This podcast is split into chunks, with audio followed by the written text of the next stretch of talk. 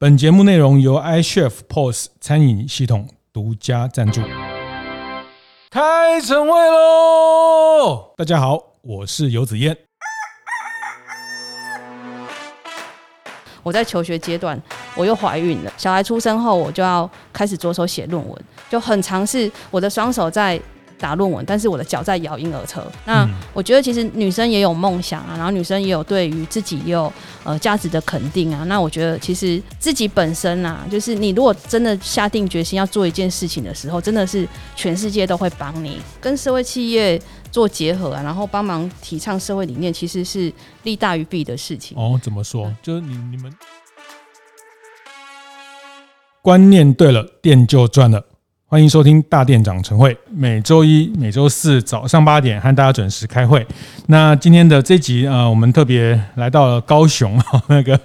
呃，来找几个老朋友。那现在录音的地方，这个前面非常风光明媚哈，这个爱河的河边。这段是河西路跟美术美术东二路的一个落地的窗的前面哈，那我觉得秋天来到高雄就是一个很舒服的的时候哈，那呃这个港都的的气候就不像台北盆地那么的闷热。那今天我们来呃和一位老朋友对谈哦，也是是老朋友，但是他并没有很老哈。那个 我们跟新会哈，我们大店长的一个非常呃资深的伙伴。呃，新会他这两年在呃高师大事业经营系的硕士论文的成果啊，先请新会跟大家打个招呼。嗨，大家好，我是喜朵服饰的创办人吴新慧。呃，我从事服饰大约十五年的经验，之前都是实体门市，那目前算是电商的菜鸟，哦，然后也是四个孩子的妈妈，四宝妈，对，四宝妈。啊，今年刚从高雄师范大学。事业经营系的硕士班毕业，然后很荣幸今天受子燕的邀请呢，来分享我的工作历程。是是是，那个我现在手上还拿了他这个热腾腾的硕士论文哈，他的题目听起来呃其实还非常严肃，叫做《动物保护社会企业之社会投资报酬率，以时髦企业为例》哈。那我有想，其实前面之前的几集我们其实也有访问像呃真芳早餐的。呃，文哲阿寿寿哥的，他们在念台师大热火 EMBA 的论文哈，那我们也有帮，包括嘉在哈嘉义的呃林嘉在嘉在兄，他帮呃林聪明砂锅鱼头做商业的这个识别更新，也变成他的硕士论文哈。那我我都非常期待乐见，如果。呃，各位开店的伙伴、开店的经营者，你念了呃硕士，你念了 EMBA，有什么论文研究，我都非常非常欢迎，也非常期待大家来大店长晨会这边做分享哈。毕竟这边是呃，我希望我们可以打造一个服务业的知识的社群哈。那这个知识的社群，大家的学习，那大家写这么厚厚的一本论文哈，那还印出来哈，还砍了树哈，那我想。树都砍了，应该这个 透过论文、透过学习得到的心得，一定要拿出来跟大家分享哈，不然就就辜负了这些树的这个存在的这个好。我 我先先先请新会跟大家聊聊哈，就是您您刚刚讲您从事呃服饰的销售哈，在呃卖衣服的时间超过十年啊，那有记得有一次我们在大店长的会客室的直播。你也来分享那时候，呃，从地摊，从这个夜市到进到百货等等，那发展电商直播哈，就我就看一路也是觉得真的是神力女超人，然后四宝妈哈，那所以你这样还有时间再去念一个硕士？嗯，对，就是为什么要在这个时候给自己这样的一个挑战？哦，我当初真的是遇到我算是事业经营的瓶颈。然后，但是你要我放弃的话，又觉得说，哎，好像不能就这样放弃。那嘴巴是说很弱弱啦，就让自己转个弯，然后让自己沉淀一下，休息一下这样子。然后会选择到重返校园，其实是因为上了大店长的关系，因为我在前几年，然后。接触到大店长之后呢，然后跟各位大店长有接洽，其实我们就很多大店长们，我们就会相互讨论啊，然后或者是会一起切磋，然后彼此一起讨论。是。那我会觉得说，哎，我有空有实物的经验，但是我缺乏理论，那我是不是可以回到校园里面去，然后去重新把行销啊，然后把消费者行为学或者是组织管理是这些东西，把它做一个整理，然后把它静下心来，让自己重新学习的话，实物跟理论一起做结合的话，嗯，那做一个里应外合，那是不是会提升自己的能力？是，当初是这个一个考量。所以你说你那时候遇到经营的瓶颈，大概是就是。转型的一些困难吗？开店大概两千零八年开店，是喜朵服饰，对喜朵服饰。那两千零九年的时候，那时候就是韩剧很夯，然后就搭了韩剧的顺风车，然后就到韩国去卖衣服。嗯、那刚开始卖韩国货的时候，就真的是拿什么卖什么，就顺风顺水，就真的像人家说的，就是站在风口上连猪头会飞。但是其实。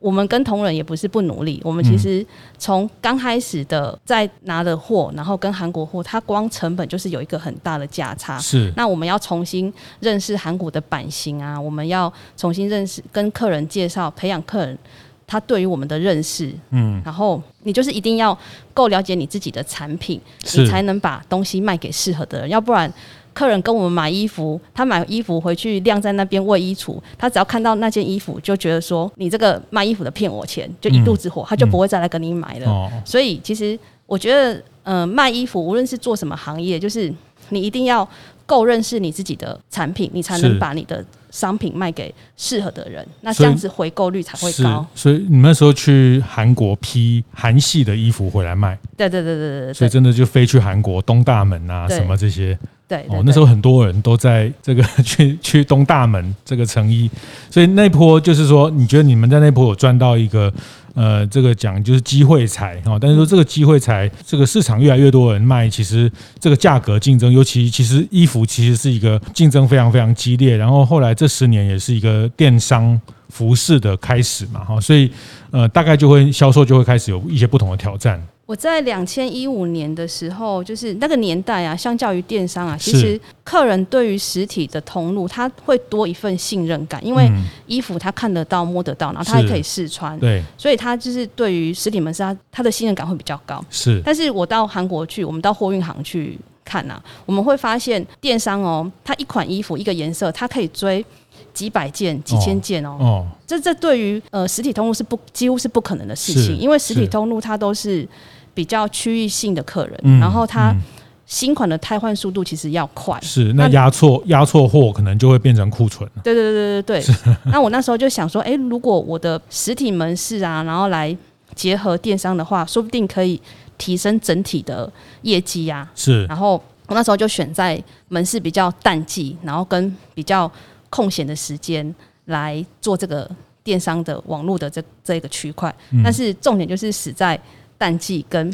比较有空的的时间，是是是，所以呃，我觉得新会它这个个案，就是你的这个过程其实也非常典型哦，就是说这十十年可能在易服的呃这个成衣的销售，其实起了一个很大的变化。那你过去从实体开始，然后呃去带货，然后找到一些趋势性的东西都可以维持，但是到后来电商的。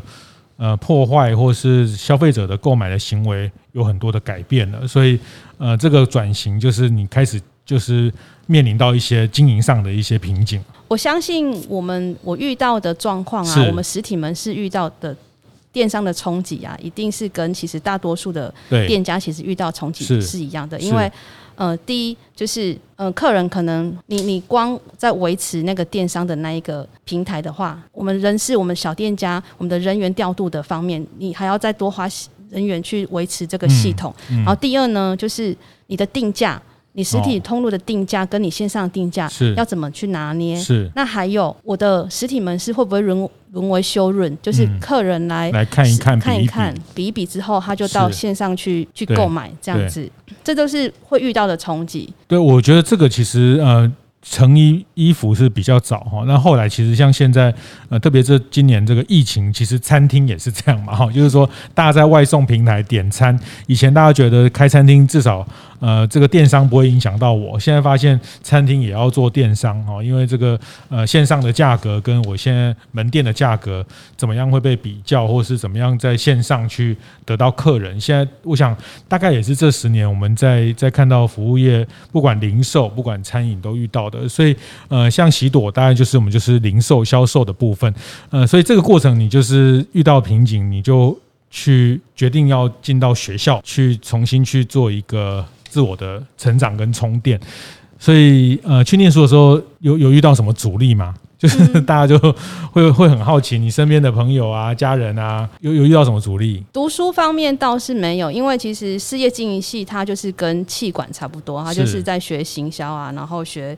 组织啊，学行为学这样子，然后系上教授跟班上同学其实都是来自各行各业的主管啊，嗯、或者是经营者，嗯，然后也都会互相帮忙，这一点倒是没有问题。其实我觉得我面临最大的挑战是我在求学阶段。我又怀孕了，哦，对，就是 我已经有三个小孩了，然后还有工作在进行，然后老天爷又多送我一个，对，然后就怀孕过程我就是要挺着肚子去上课，然后还要忙工作。小孩出生后，我就要开始着手写论文，就很尝试我的双手在打论文，但是我的脚在摇婴儿车，然后就是都要趁半夜小朋友睡着的时候，然后抽一两个小时，然后或者是就写到天亮，然后带他们去上课，然后自己再回去睡觉。嗯，这样子。嗯，嗯，那当然我也面临到就是女性会比较遇到的挑战，就是当你的事业啊、你的学业还有你的家庭多头烧的时候呢，呃，你身边人通常就是都会劝你放弃。那尤其就是像我那时候又遇到我的事业瓶颈，对，然后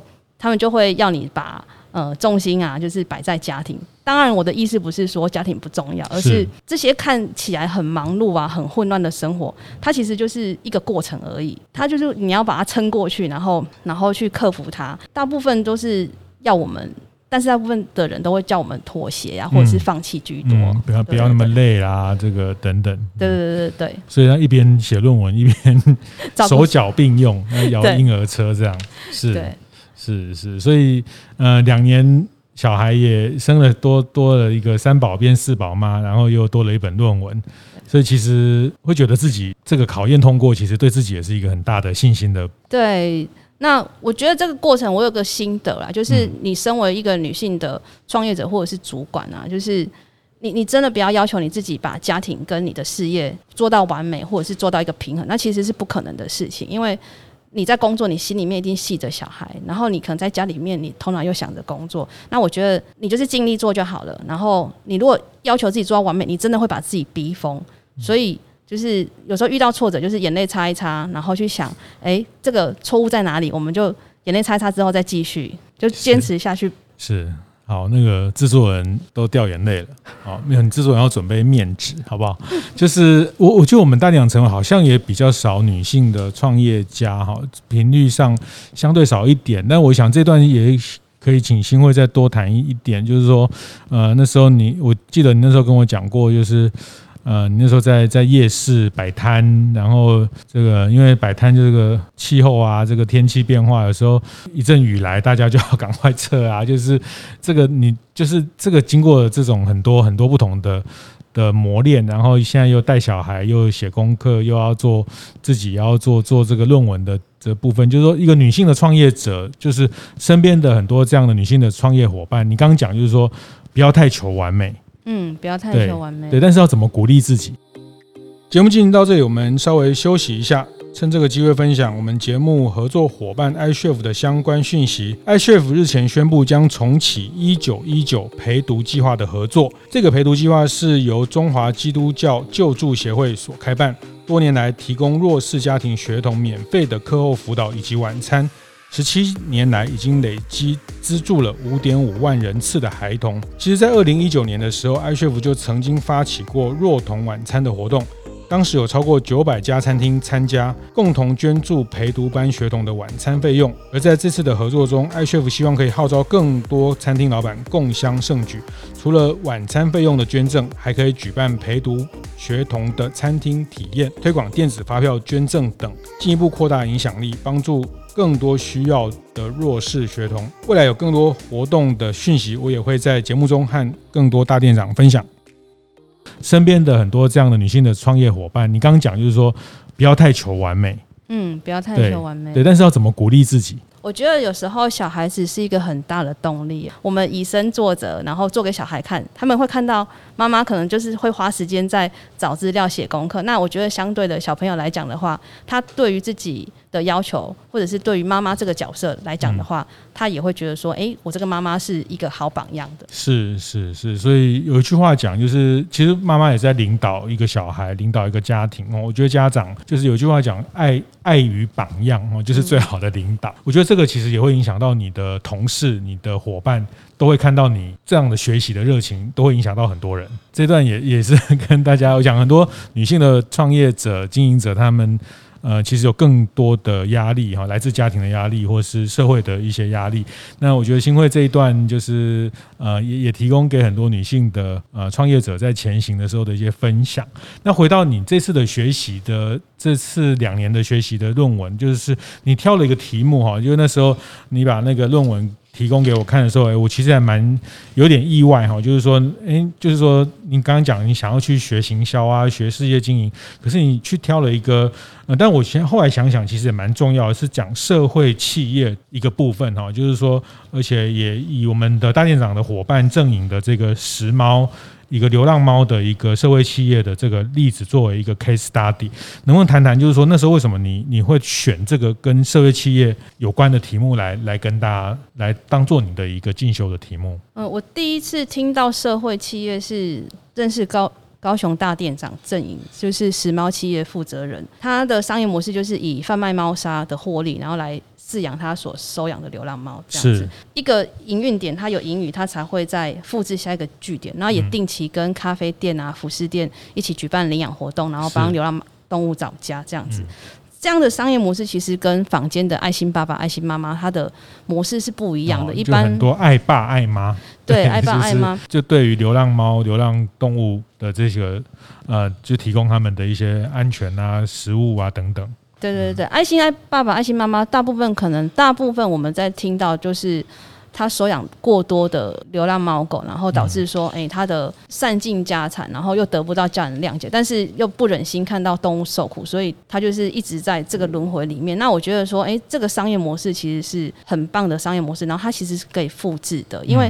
你可以让我卖衣服，我靠我的衣服漂亮赚钱，那。他们这些收养流浪猫狗，它可以靠让动物靠可爱赚钱，这样子也是可以的。嗯嗯嗯。那我就刚好我的硕二的时候，我们教授就开了一门社会影响力的学分，就是他就是光他是计算社会企业他举办活动，无论是企业的活动或者是社会企业的活动，然后他所举办的活动的价值是，然后把它计算出来。嗯嗯嗯嗯，这个就是你待会会提到的这个叫 SROI。对 SROI 部分嘛，哈，就我们一般讲，呃，投资报酬会讲这个 return on investment，就是 ROI 的这个概念嘛，一般商业上的财报。都会讲 ROI 这个概念。那呃，这次就是在社会企业，他们会延伸成为叫社会的 social，前面再加一个 S，一个 social ROI 的概念。嗯，是，所以我我也刚呃简单帮大家分分享一下，就是说正营，就是我们的高雄大店长伙伴的正营哦，也是我们家的那个糖糖哈，我们家的猫咪的的爸爸哈，就是我们家的猫咪就是被被郑颖推坑的哈，就是啊郑颖他现在也在。澎湖的湖景啊，湖景岛要做一个台湾的第一个猫岛的一个筹备的计划哈。那那这几年，因为他就是透过这个领养活动，那他希望这个领养活动可以有一个持续的获利跟财务来支持，所以他用呃猫砂的销售来维持这个呃他想要去做的，不管是呃领养的活动或者是。呃，让这个猫岛的计划成型等等，但那这个部分其实就是跟很多我们大店长的服饰店、咖啡店合作，所以呃，新会也是在这个过程认识了拾猫的这个呃企业这个模式哈。那所以呃，这个社会企业就是你在课上课遇到了这样的。一个概念，然后你就以这个为为一个例子啊，所以这这里面特别谈到，你那天分享给我一个观点，叫做 SROI 啊，就是这个这个社会企业的投资报酬。那这个部分你你可不可以讲一下？我想这也是你论文的主要的核心的部分。一般 SROI 它其实它是主要在讲说，它身为社会企业，它对于环境啊，或者是社会跟经济它所带来的价值，然后把它这些。把它变成是量化的实质的数字，嗯，它很多现在很多企业，它其实就是把检视 CSR 的报告，然后把它用一个影响力，它的计算它的投资报酬率，然后来计算 CSR 它的成效如何，嗯，的一个计算方式。然后社会投资报酬率呢，它是起源在英国政府它的第三部门，它所发展出来的一个评估工具，主要是评估就是我的企业或者是社会企业，它举办一个活动，它每投入一元的新台币，它会产生出多少价值的影响力价值，嗯嗯，对。然后透过就是六个步骤把它。计算出来，那像国内啊，很多大型企业，例如说台塑啊，然后或者是国泰啊、远传，他们在做 CSR 评估的时候，就是用 SRI 来做效益的指标，然后把影响力评估把它货币化。是是是，CSR 就是讲社会企业责任嘛，哈。那社会企业责任这个部分，嗯，它有时候比较抽象，但是它现在有一个呃可以评估的工具跟一个一个指标，就叫 SROI，可以这样讲。对对对，它就是做一个评估的工具。那如果以时髦这个例子来讲的话，就是时髦它跟咖啡店举办领养活动。嗯、那以 SRI 它有六个步骤。那第一个步骤就是你要先界定你活动的范围，就包括是参与活动的人，然后你举办几场领养活动，然后跟你所投入的资源，包括是你时间的投入啊，然后金钱的投入或者是一些资源的投入，这些都要做界定。然后把它看似那种就是领养活动相关，但是影响性很小的人，把它做一个排除的动作。嗯嗯嗯。那接下来呢，第二个步骤就是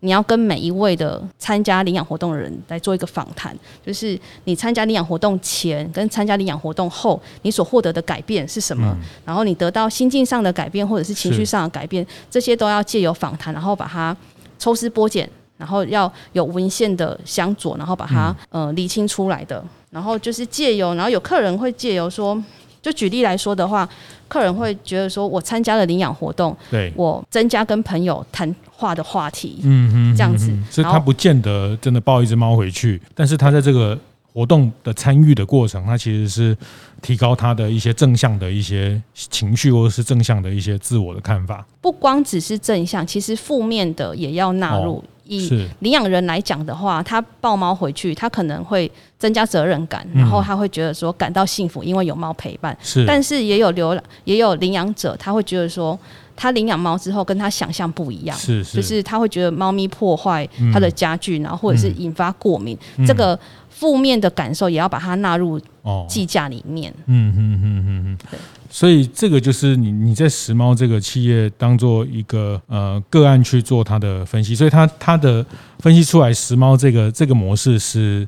呃有效的吗？还是它的 SROI 是高或低？SROI 它其实不不能把它算是成一个数字比赛，哦、因为它就是一个真实的呈现。是，然后每一位的参与者，你都要跟他透过访谈。那除了访谈之外呢，你还要把你的访谈内容，然后做出量化的问卷，然后再把问卷发放给参与领养活动的人。每要做不同的问卷，因为包括举办的人，然后提供场地的人，然后领养活动参与的人跟领养者，就是要发放四桶四份不同的问卷，然后来计算他们的感受。嗯嗯嗯。然后透过嗯嗯透过问卷的话，然后你才能把这个 SROI 值把它计算出来。是是，但它还是会最后产生一个影响力的。数值嘛，对，影响力数值，嗯嗯，对。那以时髦来说，就是他投入的一块钱，他可以得到的数值是大约在，呃，时髦它以这个个案来讲的话，就是它投入一元新台币，它可以产生出二点二七的价值。它其实这个价值其实算是不错的，嗯，对，嗯，就是以顾客来讲的话，他觉得他参与领养活动，他其实是没有任何价金的投入的，因为。客人会认为说，我只是来咖啡店喝咖啡，所以你举办领养活动来讲话，它其实是没有投入。但是其实，呃，我们从问卷来看，它可以产生出四万多块的价值。嗯，就对于顾客来讲的话，其实他其实是很肯定他的这个活动的。嗯，对对对。嗯，哇，这个是一个还蛮新的观念哈。我想，因为这段时间，包括呃过去大家谈 CSR，像现在很多谈 ESG 哈，那其实都在讲说。呃，这些扮演社会呃社会性的这个参与的角色哈，其实也不是说社会企业就不赚钱哈，这个其实这个观念也是错误的，是不是？有一个观念会觉得很很有趣哦，就是我如果跟我的员工说，你把衣服弄漂亮一点，把它搭配漂亮一点，然后客人买，我们才有钱赚。对，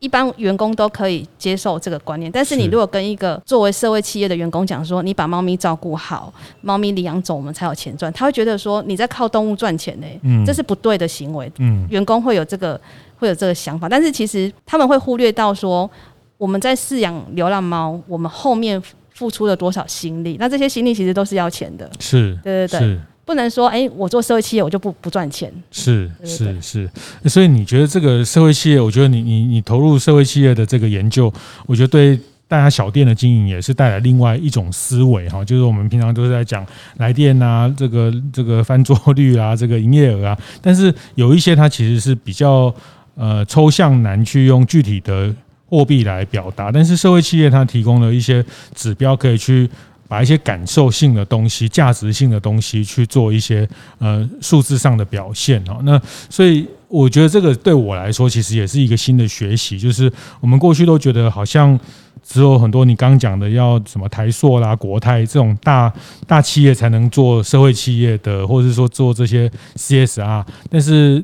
你的透过你的研究，其实呃很多小店或是很多服务业的呃经营，其实都可以跟社会企业有不同的合作。嗯，对。如果以单纯就是我的服饰店或者是咖啡店来讲的话，跟社会企业做结合啊，然后帮忙提倡社会理念，其实是利大于弊的事情。哦，怎么说？就是你你们，所以你们在去做这个个案之前，你的服饰店已经跟时髦有合作一段时间了。嗯，我的服饰店没有，但是我有认识的，我有同行，然后他有跟嗯时髦有做一个合作。那其实他跟我的反馈是，客人会会觉得说，哎。我身为一个，就是我是一个顾客，然后我可以透过跟你买衣服，然后间接帮助到流浪猫。因为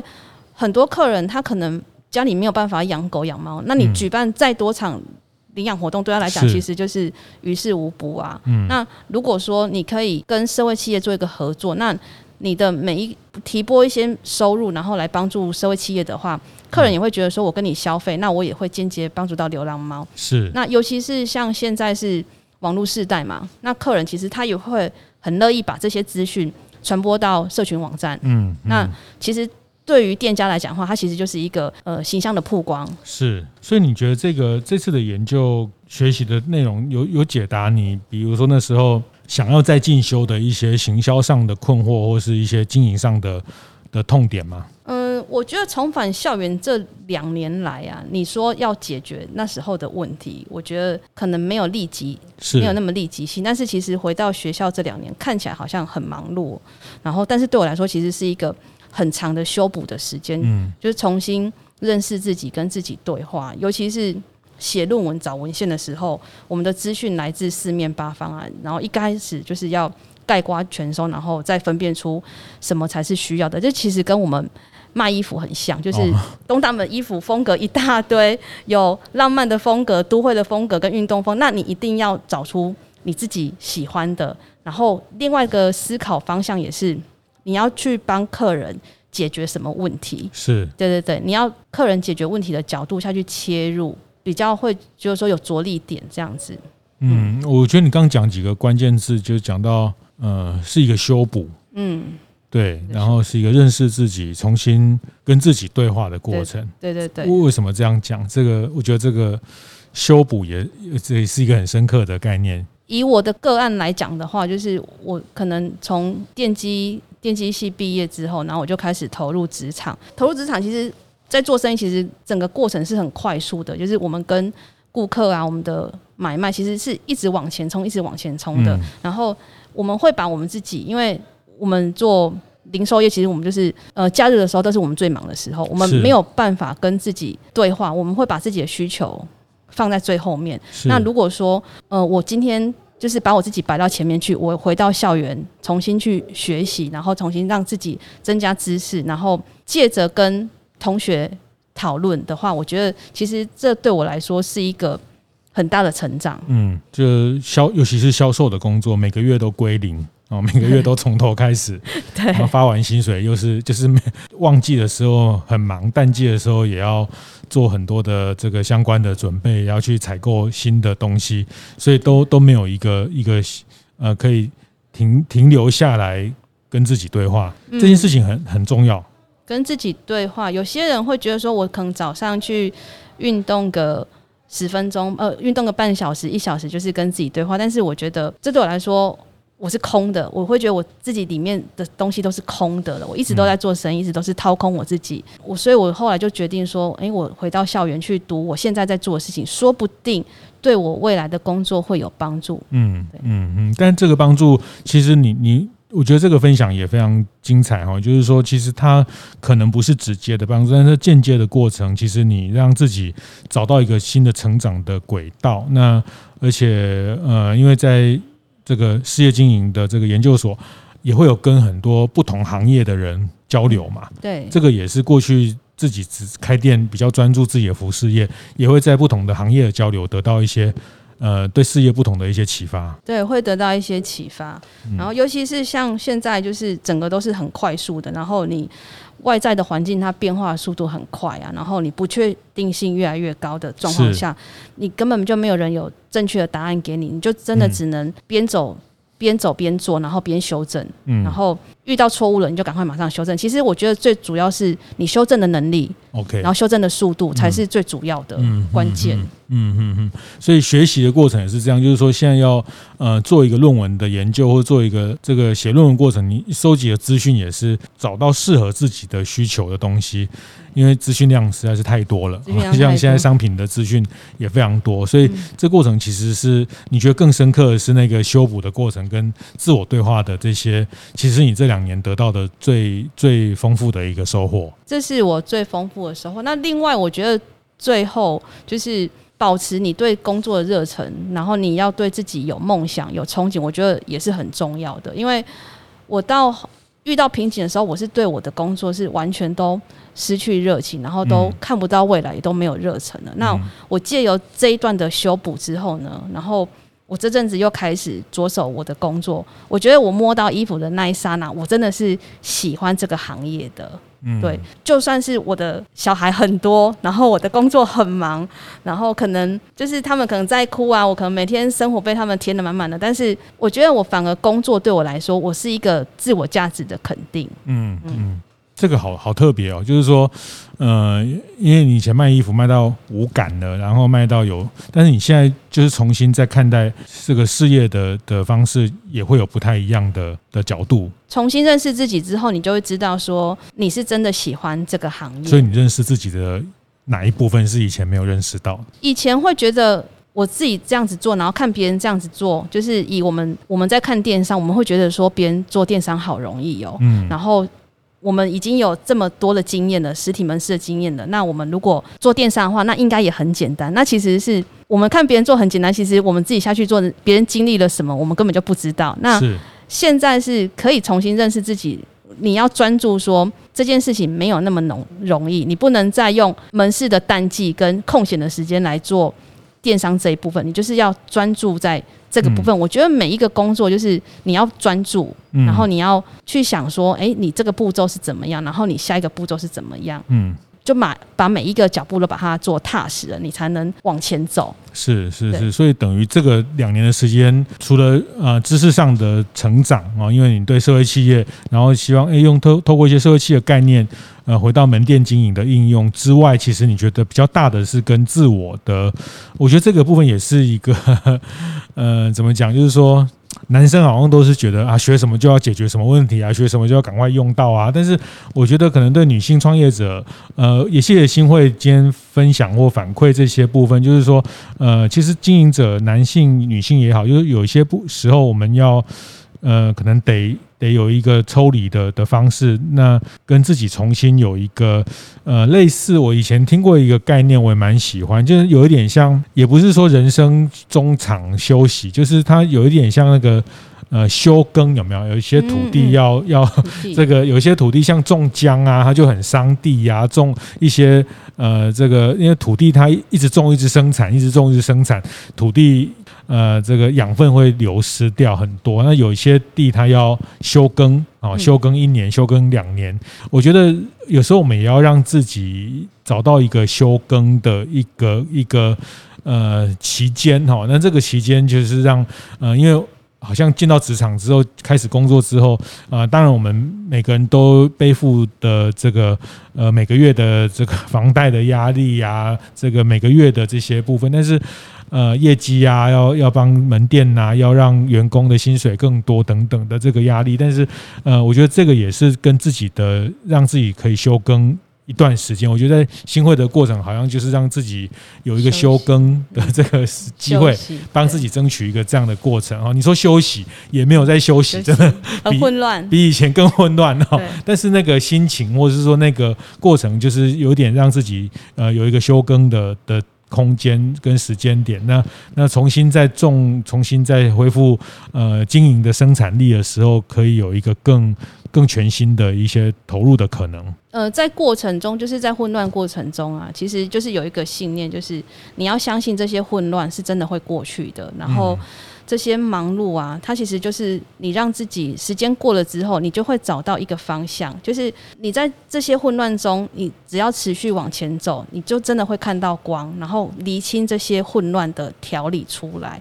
在当当中，你真的不要害怕。是，然后也不要觉得说你自己是被牺牲的，然后或者是自己嗯、呃、好像忽略的那一个，对，然后你把你自己要的把它坚持下去，嗯，嗯，就其实就是就会有希望啦，嗯，对，就是你要坚持下去，嗯嗯，其实这这这几句话的分享也也后面都蛮多的意涵，就是。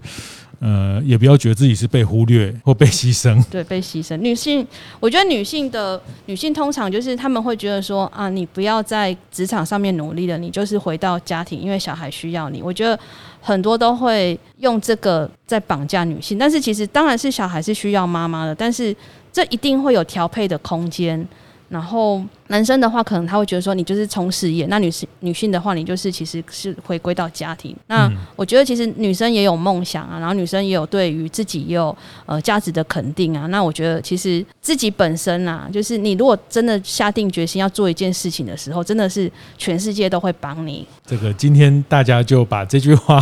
呃留在这个今天的笔记本哈，就是从新会的例子他。呃，也再次的跟大家分享了，如果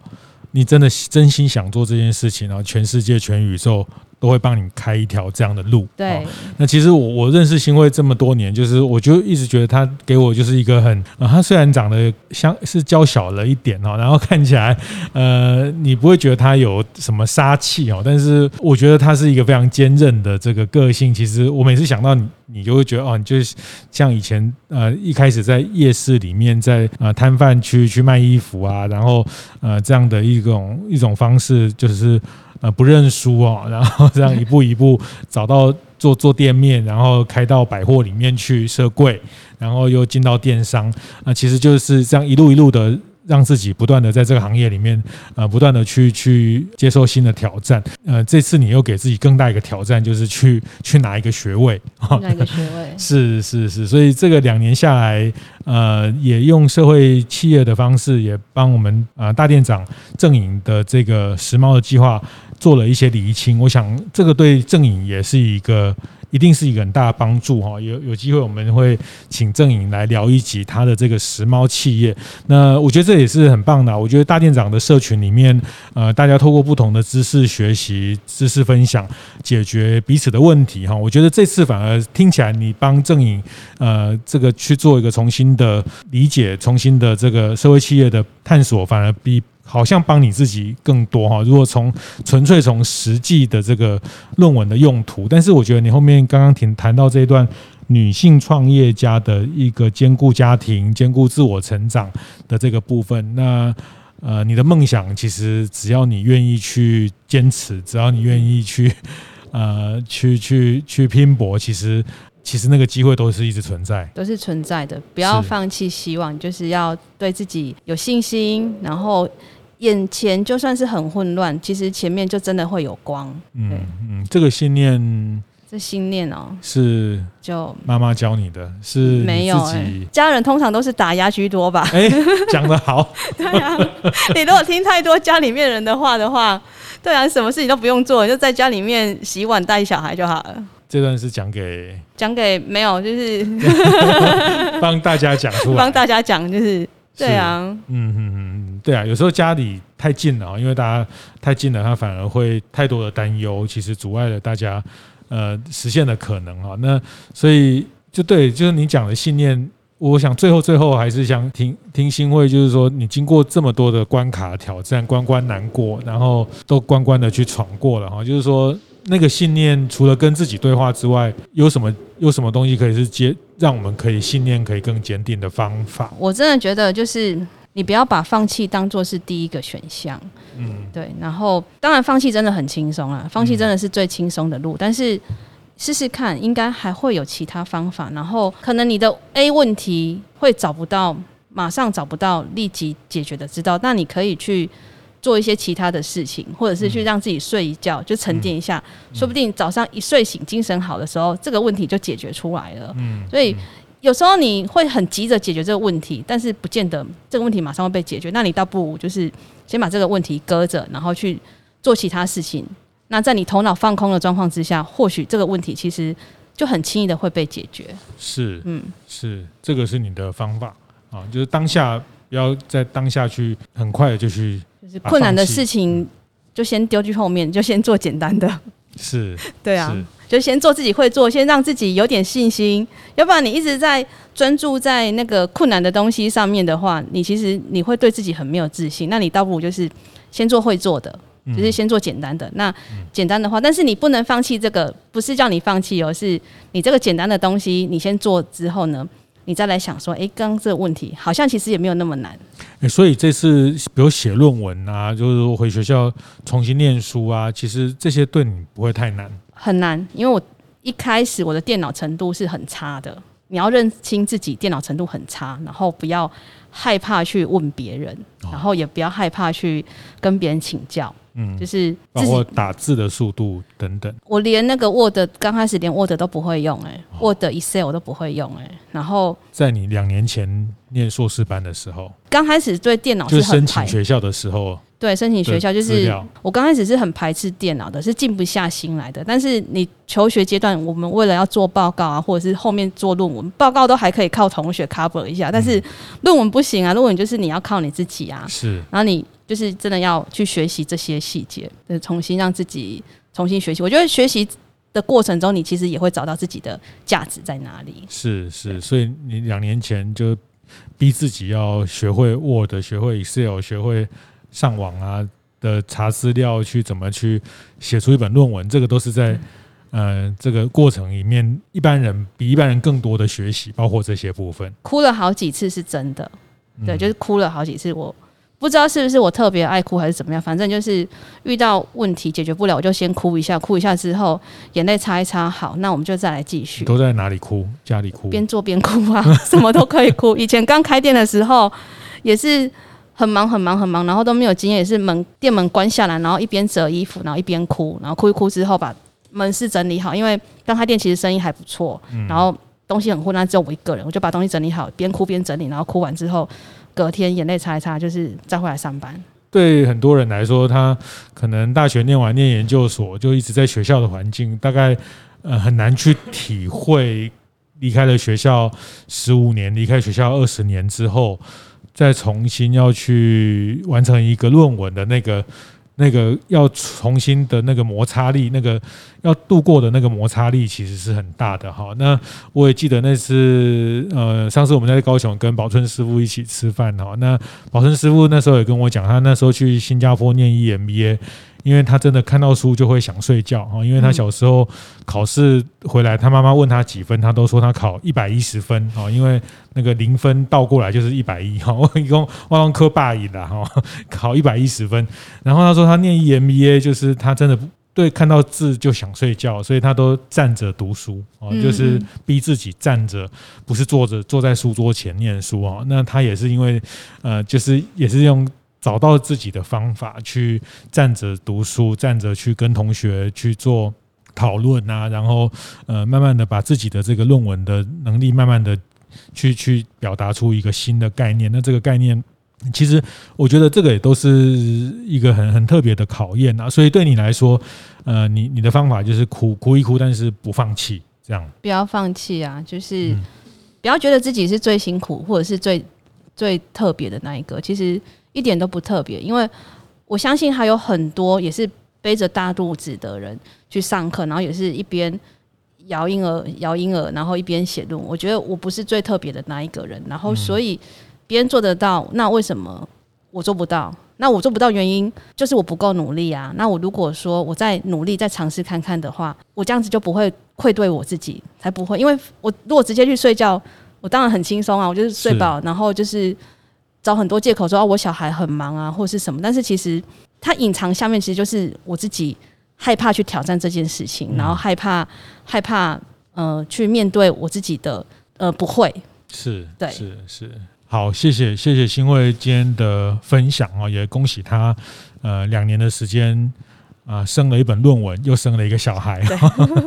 呃，这个呃这段的一些心情的分享，我想也给很多女性的创业者、女性的大店长有一些呃很深刻的共鸣哈。那我想呃这个也是透过大店长的知识学习，也是协助大家在不断的成长，找到一些呃自己的人生的更。多的可能哈，那呃也谢谢新会再次跟大家分享，就是如果你真的想做这件事情，全世界都会帮你啊，全世界这个宇宙会帮你开出这样的一条路。谢谢新会今天的分享，谢谢，谢谢谢谢。会后记得在 Apple Podcast 订阅、评分、留言，有任何想在晨会上讨论的议题，也欢迎提出。大店长晨会，下次见，拜拜。